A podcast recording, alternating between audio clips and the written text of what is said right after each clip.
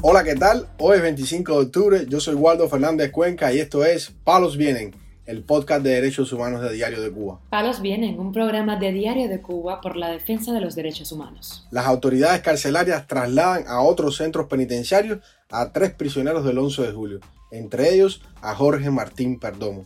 El régimen amenaza con prisión al reportero que informó sobre la protesta en Caimanera en mayo pasado. Cuatro prisioneros del 11 de julio denuncian abusos y maltratos en las prisiones. En desaparición forzada se encuentra un prisionero político de Pinar del Río. Lo más relevante del día relacionado con los derechos humanos en Palos Vientos. Comenzamos informando que las autoridades carcelarias trasladaron a otros establecimientos penitenciarios a tres de los manifestantes del 11 de julio que se encontraban en la prisión de Quibicán, en Mayabeque.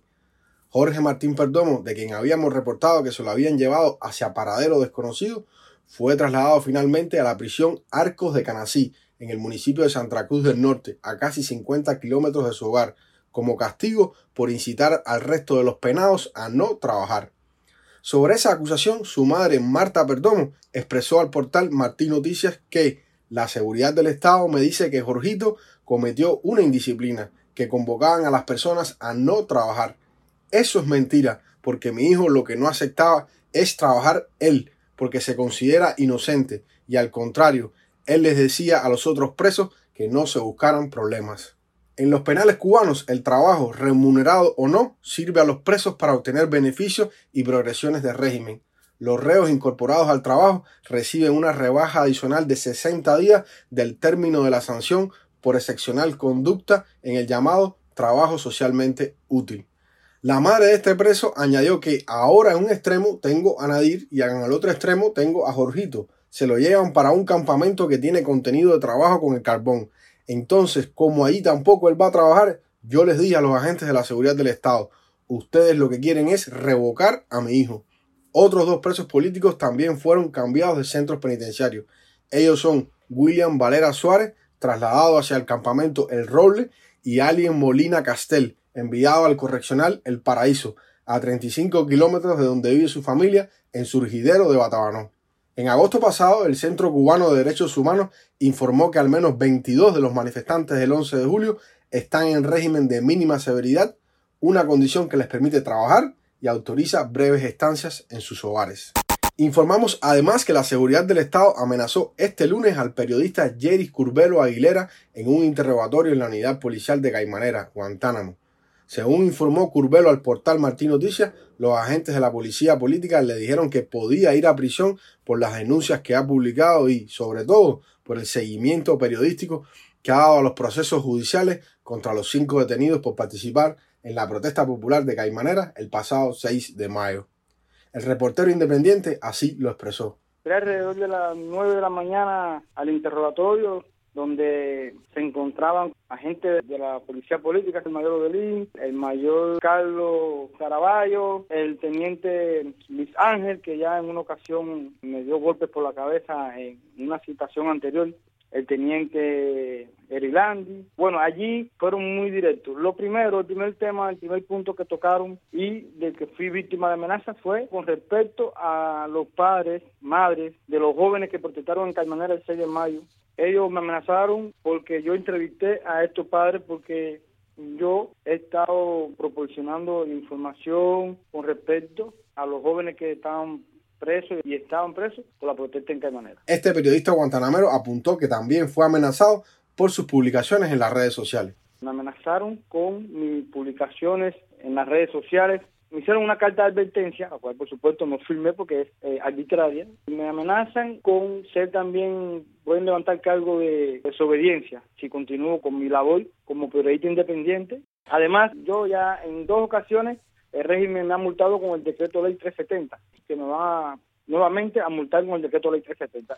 No va a haber silencio de mi parte. Yo seguiré, así se lo dije, yo seguiré diciendo mi función como periodista independiente. El también miembro de la opositora Alianza Democrática Oriental fue esencial en la cobertura de los sucesos en esa localidad guantanamera, donde cientos de cubanos demandaron libertad y mejores condiciones de vida, pero fueron reprimidos por un grupo élite de las Fuerzas Armadas Revolucionarias conocido como los Boinas Negras. Inicialmente fueron arrestados seis hombres por las protestas en Caimanera, pero cuatro ya han sido escarcelados y se encuentran en libertad condicional bajo fianza. Quedan en prisión Luis Miguel Alarcón Martínez y Daniel Álvarez González.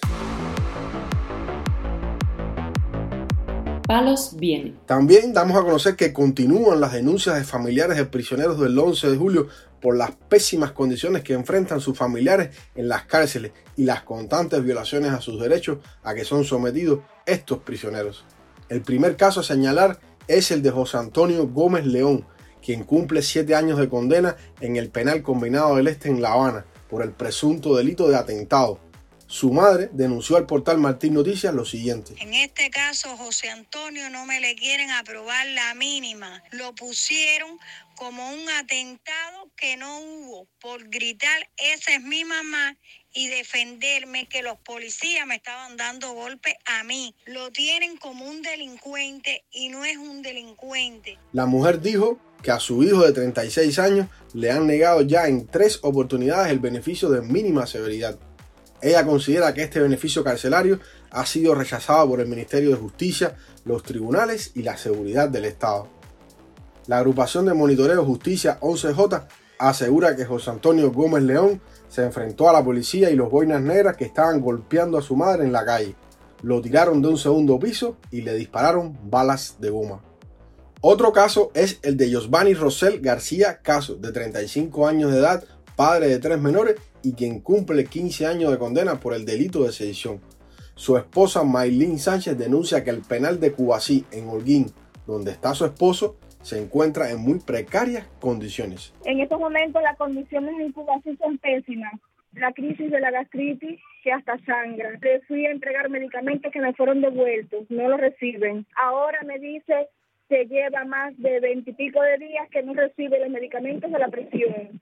Mi esposo es hipertenso crónico, él se inflama donde se tiene líquido en su cuerpo. Al no recibir, le afecta su problema del corazón. Mientras, el Consejo de Relatores de Derechos Humanos llamó la atención sobre la situación de Roberto Ferrer Jenner, de 49 años de edad y quien cumple 15 años de cárcel en el Combinado del Este por los supuestos delitos de desórdenes públicos, atentado y daños a la propiedad.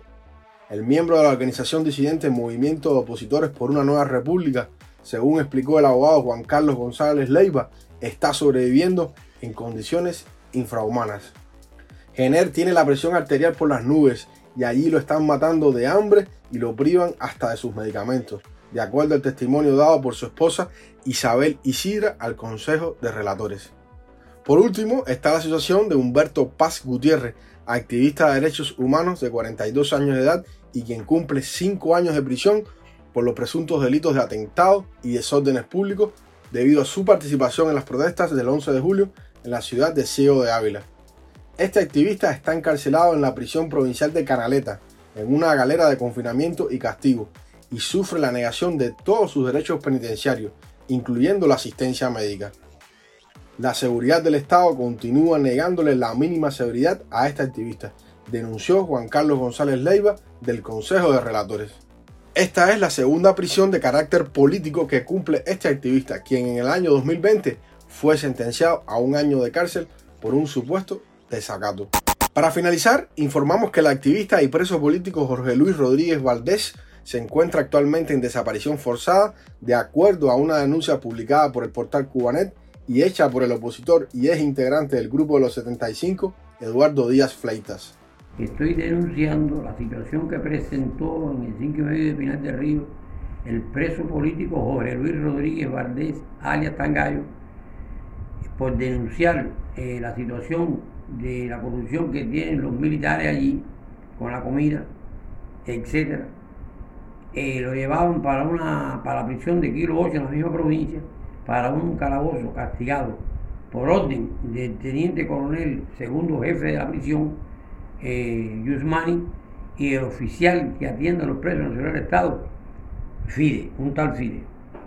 Eh, no sabemos de él, no sabemos eh, su represión, dónde está, la represalia que tienen dónde está. Estamos preocupados con su estado de salud. Hasta el momento de su desaparición, Rodríguez Valdés se encontraba cautivo en la prisión provincial de Pinar del Río, más conocida como Cinco y Medio.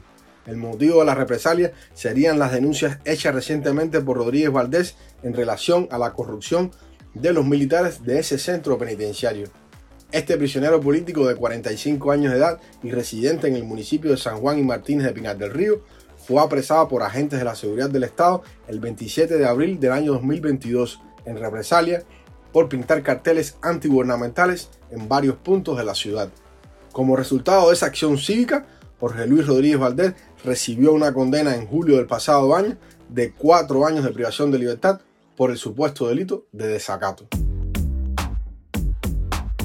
Palos Vienen, un programa de Diario de Cuba por la defensa de los derechos humanos. Estas han sido las noticias de hoy en Palos Vienen, el podcast de derechos humanos de Diario de Cuba. Pueden escucharnos en DDC Radio, Spotify, Google Podcast, Apple Podcast, Telegram y SoundCloud. Yo soy Waldo Fernández Cuenca y mañana regresamos con más noticias.